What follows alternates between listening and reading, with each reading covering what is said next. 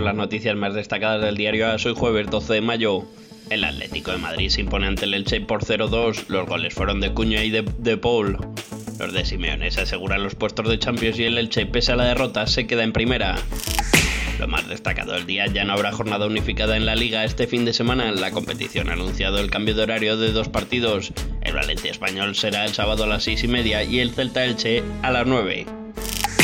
Y el nombre propio del día es el del Inter. La Copa Italia es del Inter. El conjunto se impuso a la Juve por 2-4. Perisic hizo un doblete y Varela y Chalanoglu los otros dos tantos. En cuanto a la cita deportiva que no hay que perderse, hoy Real Madrid levante a las 9 de la noche en Movistar La Liga. Recuerden que toda la información la pueden seguir en la aplicación de AS que está disponible en iOS para Apple y en Google Play para Android. Les habló Javier Envid.